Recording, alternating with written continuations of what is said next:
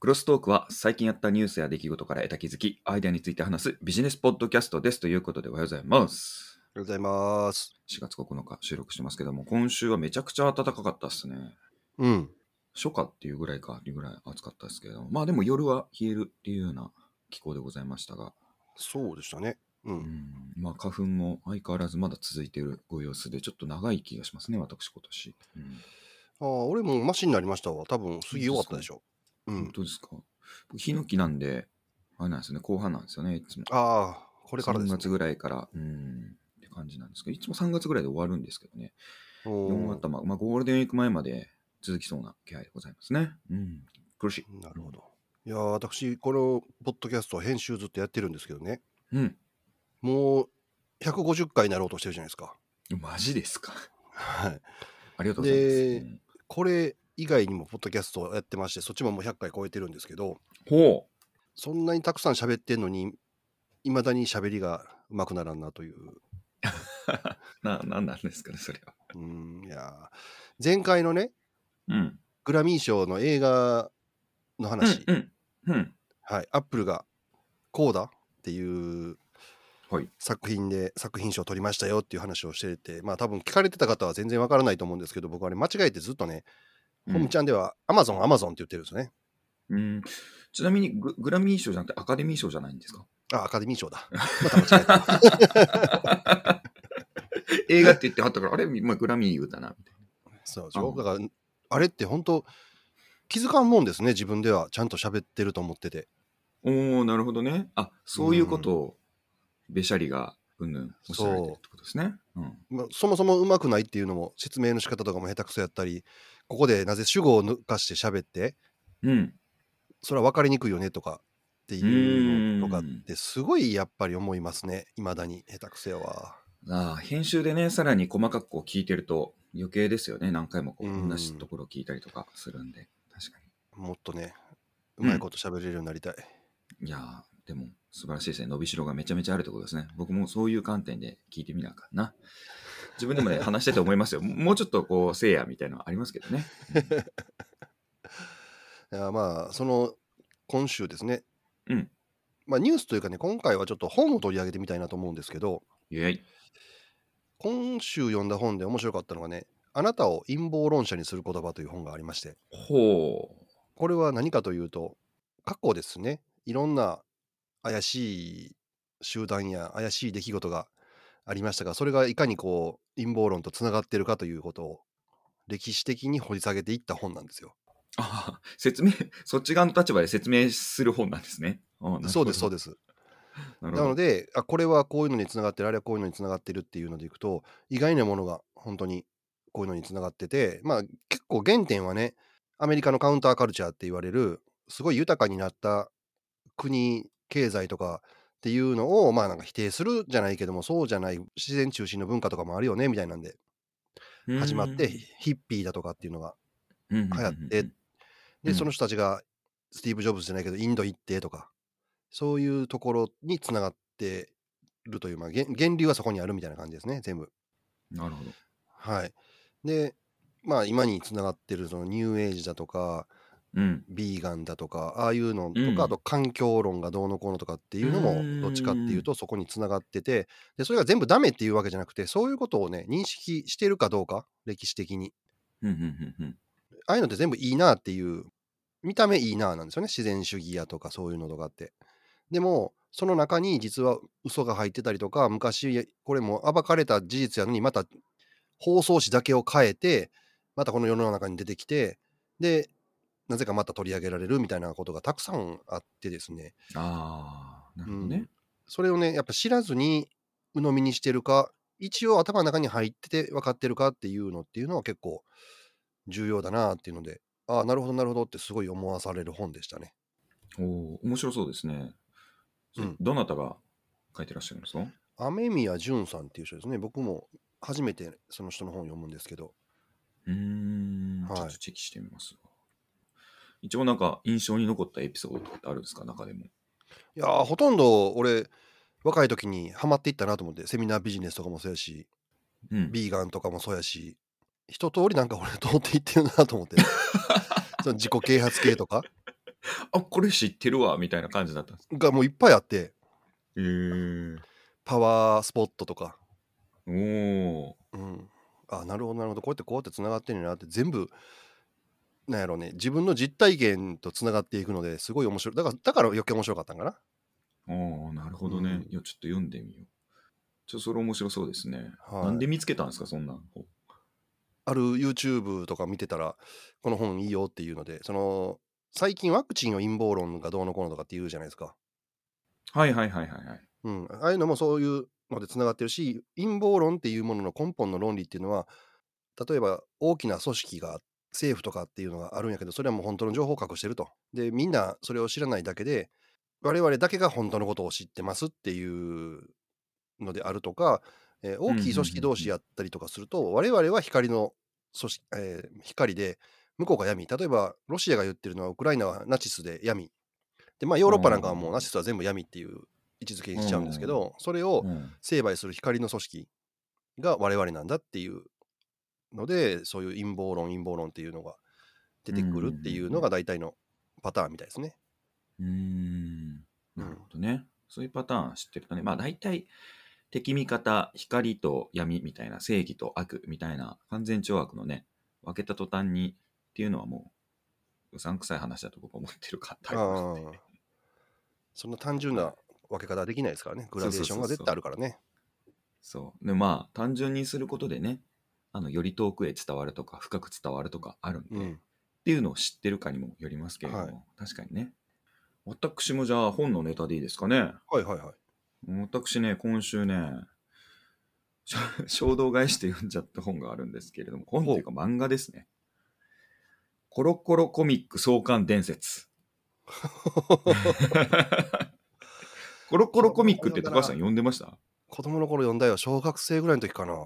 うん。はい、そう。小学館が出してた小学生向けのコミック雑誌なんですけれども。はい。もうちょうどあのバブルの前まあもうちょっと前か。77年ぐらいに出てるのかな？創刊始まってるんですが。今それがねその創刊のまつわる話を漫画でずっと出ててまだ連載中なんですけれども。はい。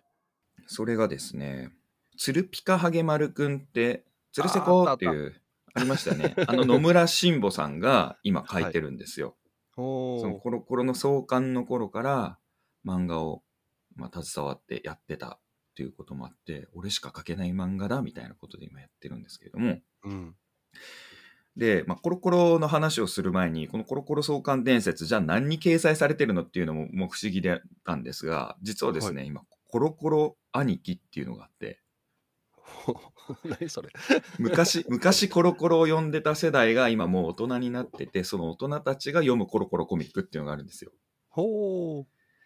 はい、昔だからあの書かれてたとか人気になってたキャラクターとかがうん。大人向けにリビルドなんて言ったらいいんだろうまああのリブート。されてるリブートうんまあなんかそういう感じですね、まだ中身自分自身は読んでないんですけどもそこれ月間じゃなくて3711みたいな機関誌みたいな感じで出てる様子なんですがへえ、コロコロ兄貴。はいはい。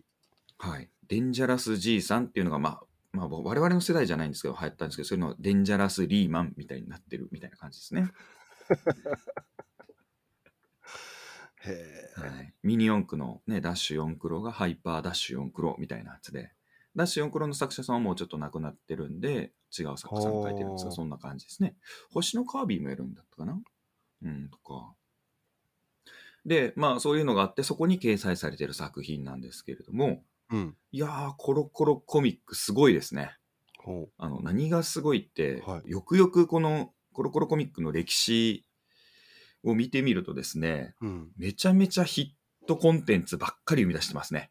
まあ確かに多かったですね。うんうんうん、まず最初にですね、始まった歴史の背景っていうのが、小学館が1年生、2年生、3年生って、要は学年誌って呼ばれる雑誌を出してたんですけれども、あーはいはいはいの1年生、うん。うんうんうねん。あったあった。で、あれにドラえもんが掲載されてて、ドラえもんがめちゃくちゃ国民的っていうか、まあ、人気だったんですよ。うんうん。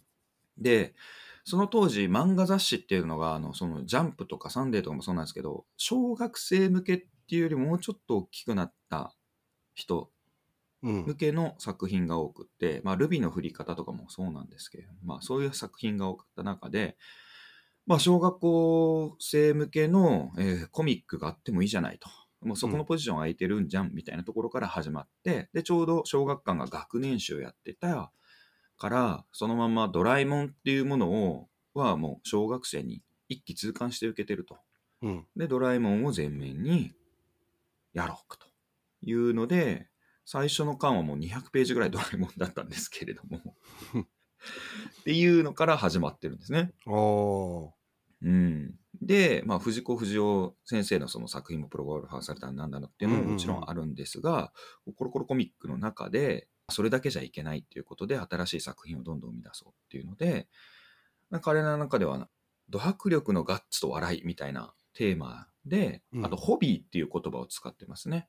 遊び、おもちゃじゃなくってホビーなんだっていうテーマで、いろいろなものをやってるんですが、まあ、ちょっと思いつくやつでも時系列ちょっとバラバラになるかもしれませんが、まず RC カーですね。うんラジオコントロール。まあ当時からも流行ってたんですが、ラジコンがあり、世界的にあれになったもの。ファミコンですね、次。ファミコン。で、ファミコンの裏技っていう言葉を開発したのも小学館なんですよ。コロコロコミックです。で、高橋名人も実はコロコロコミックからですね。そうですね。うんうんはい。あの時ハドソンで違う出版社とかには回ってファミコンの特集してくれませんか？みたいな我が社のゲームどうですか？っていうのを蹴られたんですけれども小学館は拾って高橋名人というキャラクターを作り上げてっていうのがあったんですけれども、うんまたファミコンですね。あとはお坊ちゃまくんですね。はいはいはい。うん。はい、小林義則のあの読み切り作品全然人気最初なかったらしくってでそれで逆に燃えたらしいですね小林義則はねうん他の雑誌でもうすでに売れてたんですけれども小学生とはなんとシビアな目をしてるんだとういうんこ。とでお坊ちゃまくんが生まれたんですがあとは有名になったものでドッジ断平ですね。ドッジボール。うんうんうん。はい。そしてダッシュ4クローで始まったミニ四駆。ミニ四駆ね、すごいですね。いまだにまだ。はい、あそうだ。あとゲームセンターもありますね。これはもうファミコンより前なんですがゲームセンター嵐嵐ですね、うん。はい。っていうような感じで。で今私が呼んでるところまででもそれなんですけどまあ鶴瀬港の鶴ピカハゲマルくんもありますしあとその後なベイブレードが出たりとかなんですけれども、めちゃめちゃ作ってるやんコンテンツっていうかこのビジネスっていうか、うん。ブームをあビックリマンも彼らでしたね。ああ。ビックリマン検証っていうのを作ったりしてとかってね、子供のちゃんとこう、あれもやったりしてるんですけども、もうそれぞれ一個一個になんでこれが生まれたかっていうのを裏話をね、がつながってやっていくんですけれども、で、その中で、うん。ん、方程式があってですね、ほい。まず、先ほども申し上げた通り、おもちゃっていう扱いをしてないんですよね。ミニ四駆に至っても、おもちゃじゃなくて、これはレーサー、レーシングのあれなんだっていう。おもちゃっていう言い方を一切していない。ファミコンとかもそうですね。何々くん扱いしない。何々選手みたいな、ちゃんと呼び方をしたりとか、大会とかでも。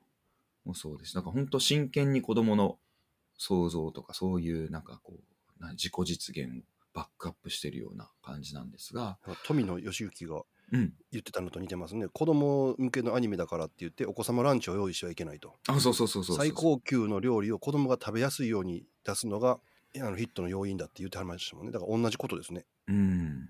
そうなんですよ。うんまあ、ちなみにガンダムさんの話でて、ガンダムを、えっと、その、コロコロコミックが売れたのを見て、1年後にガンダムを主軸に立ち上げたのがボンボンですね。ああ、ボンボンも読んでたな。はい。うんあれはもうガンダム推しで、ガンダムばっかりだったんですけども。で、その、彼らコロコロコミックがずっと売り続けて、えっ、と、2年目か3年目に100万部いったのかな？うんいかなか、1回95万部で落ちて、また上がって100万部超えてきたっていうのがあるんですけれども、そういうなんかヒットを出し続けてる裏側にあった方程式っていうのが、簡単に言うと、紙面でドラマを描いて、うん。ストーリーを描いて、で、それを実現するためのリアルイベントっていうのを開催して、で、そのイベントとか漫画では、漫画で世界観とか作るんですけども、説明しきれない子供が好きな謎とか、うん。知識欲とか、世界観の補足みたいな説明、解説っていうのを、あの漫画ではなくてコロコロコミックの紙面、うん。編集者が主にメインで作る紙面っていうのでやってると、この三位一体がですね、より知れば知るほど好きになり、で、ストーリーがあって、で、その主人公にもなれる。自分たちも活躍できる場がイベントでっていうようなね、っていうこう作りだったっていうね、のがこう見えてくるんですけど。で、それを成し得るためになぜ彼らしかできなかったかっていうのはやっぱ紙面作りとかのところで、小学館の学年誌をやってたうん。編集者の人たちってもう本当体当たりの取材がめちゃめちゃうまくってですね。いかに小学生に受けるかっていうのはやっぱり自分たちは本当に楽しまないといけない、理解して、うん大人でも楽しまないといけないっていう、そういう紙面作りっていう、なんかまあ写真の撮り方であったり伝え方、そういうのがあったようですね、なんかこう見てると。なるほどな。やうん。っぱそこでも大人が真剣に遊んで、ほんまにおもろいやんっていうのを一緒に楽しもうよっていう感じのスタンスなんですかね。そうですね。うーん。で、漫画家同士も今度は漫画家同士で、小学館の部屋に通称タコ部屋って、まあ今で言うとちょっとなんか ご語呂とかニュアンスは良くないんですが、っていうのがあって、そこには若手の漫画家たちが集まって締め切り前にお互いを助け合いながら原稿を収めていくっていう、そういうカルチャーがあったみたいですねあ。あ。なるほどもう今今やったらもう完全にブラック企業に当てはまるような話ですねそれは。そうですね。ただ、ここで、に来て書きなさいっていう強制するっていうよりも、なんか実質的にやっぱりみんな若い者同士で集まってやってた。そのここに場所を提供してた。うんで、夜とか夜食をやっぱり取ったりとかして、食べさせてくれるとかっていうのもあったみたいなんですけどねじゃあ漫。画家のコワーキングスペースみたいになってたんですね、じゃあ。ああ、そうです、そうです。うんはい藤子不二雄先生がいたような。あ時はそうか。時はそんうんううんみたいなね。みんなが集まって切磋琢磨するっていうような。ただまあ別にそこに泊まり込んでるわけじゃないんで、本当に書きたい人だけが来てっていうような感じだったみたいですけども、やってたといいですね。いうのもね、おーあって、めちゃくちゃ面白いやん、コロコロコミックって。いやー、すごいですね。で、やっぱり自分がコロコロコミック読んでた時の話とか、ああ、この作品あったな、みたいなのももちろん出てくるんで、うんで、それで思わずね、ダッシュ4クロを大人買いしてみて、そういえば最後まで読んでない。どういう結末やったんやろ 気になる。なんかでも終わりはしょうもなさそうな気するけどな。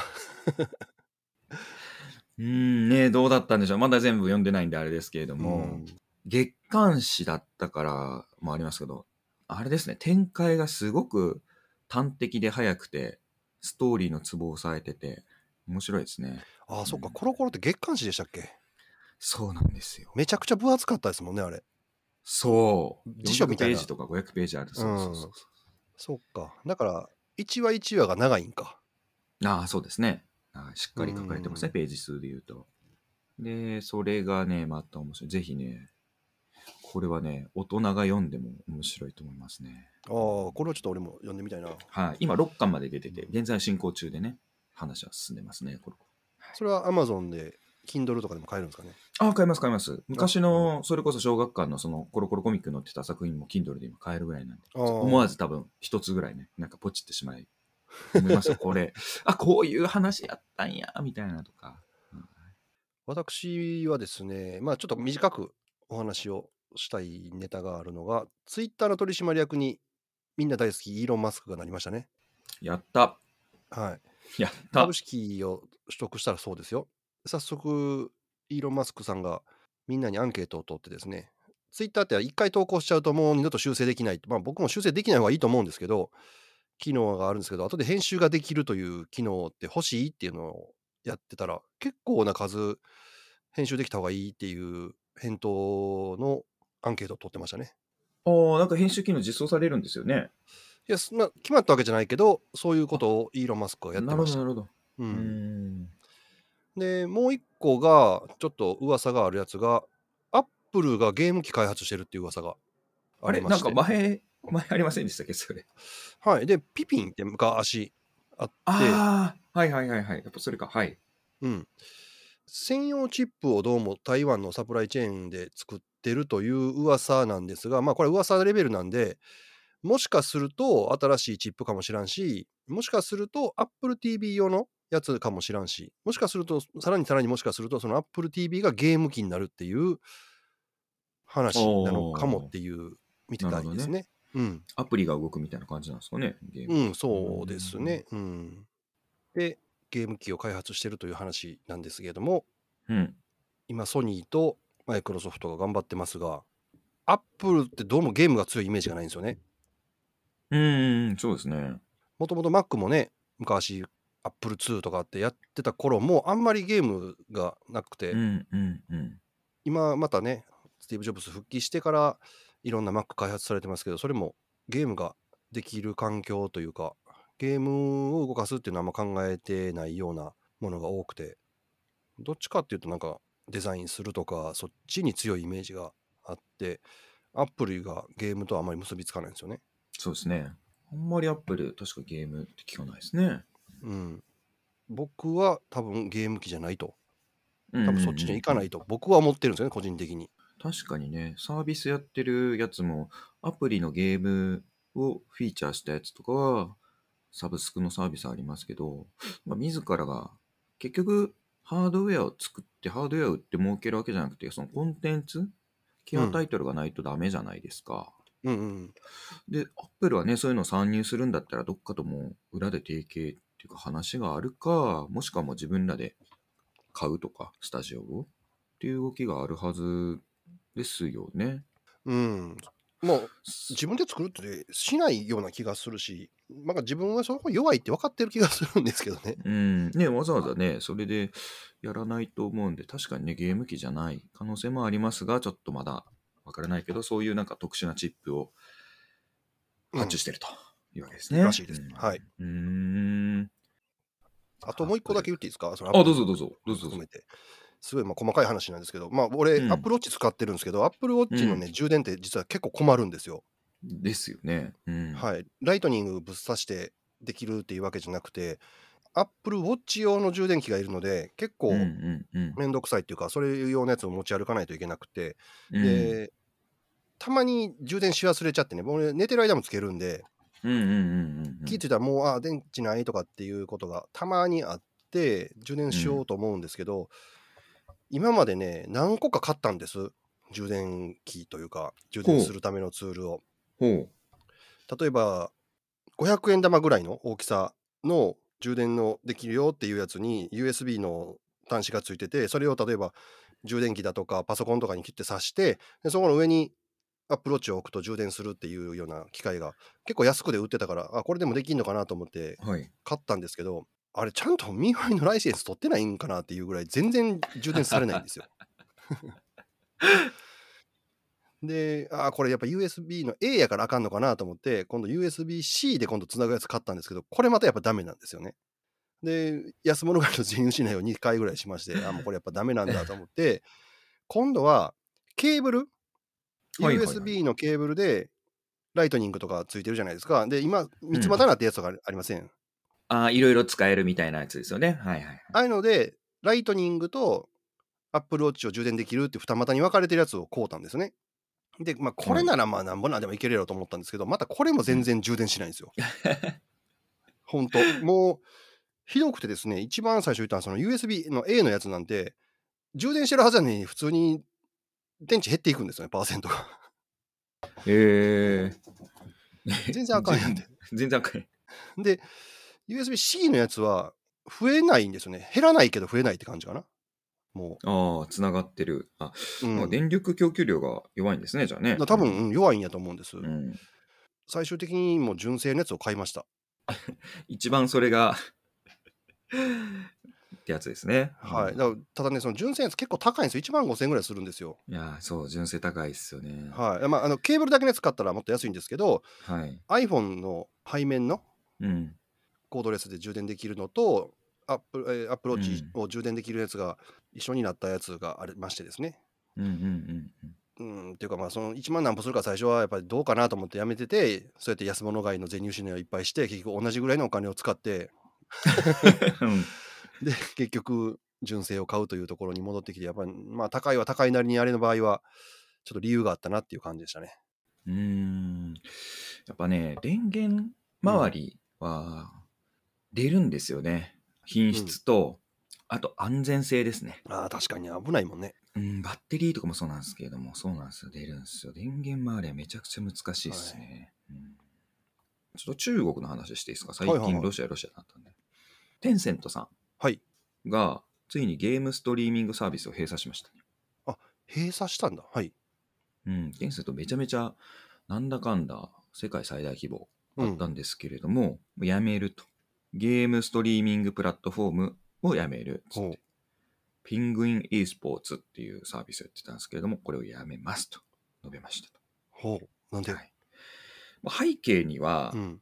ちょっと前に我々のニュースでもお伝えしたと思うんですけれども、中国があのゲームを取り締まるって。いうん話があったじゃないですか。うん1日1時間までとか、身分証が必要とか、うん。あれがあるみたいですね。ほう。じゃあ実際にその規制でうん。ゲーム人口が減ったりとかしたんかな、うんうんうん。で、そこがゲームストリーミングの方から違うやっぱりサービスの方にあのユーザーっていうのは流れていってるみたいですね。ゲームで時間を潰すっていうか、違ううんストリーミング配信とか動画なんですかね。というふうになってるようで、まあそこのところを廃止するというのが出てますね。やっほぱりだからガチのニュースだったんだなみたいな 中国のその規制の話っていうのがっていうので。う。で、テンセントめちゃくちゃでかかったでしょだって。そうですね。まあ e スポーツがね、オリンピックに採用されるとうん。中国 e スポーツチームみたいなのができそうかなと思ったんですけれども、こうやっぱゲーム文化のが根絶やしにされていく、まあなんか思惑があるのかもしれないですね。うんまあね。っていうのがね、まあ、ちょろっと気になって、まあ、今あの中国のニュースとかってあんまり注目されないですけれども、この産業のこういう動きってちょろちょろ見てると、まあ、どういうふうに動いていくのかっていうのはね、なんかにつながっていきそうですけどね。うんすごいな。でもそれは収益の柱を失ったから大変ですね。テンセントさうん税金ジャブジャブ使うんでしょうか、あれなんでしょうけど。うん、っていうのはね、あんまり取り上げられないですけれども、気になったというか、ちょっと小ネタとしてお話ししておこうかうんなるほど。なと。はいそんなところですかね。はい。じゃあ、今週はこの辺りで締めたいと思います。今週もお聞きいただきましてありがとうございました。ありがとうございました。それでは皆様良い1週間をお過ごしください。